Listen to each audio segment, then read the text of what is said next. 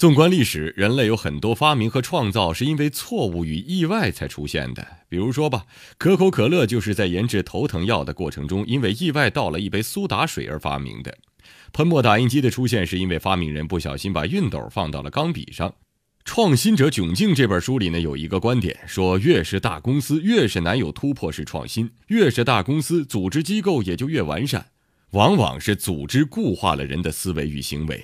组织架构的合理化是为了提高效率与减少成本，流程化管理是为了减少出错的几率，制定计划是为了控制可见的未来，而突破式创新呢，恰恰是出现在不可见的未来里。凡是避免失误和维护一致性的制度，通常都不利于创新。现在人人都在说创新，如果现在的创业者不说自己是个创新者，那他自己都会觉得不好意思。不创新会死。可一味的创新呢，在自己不熟悉的领域里折腾，会死得更快。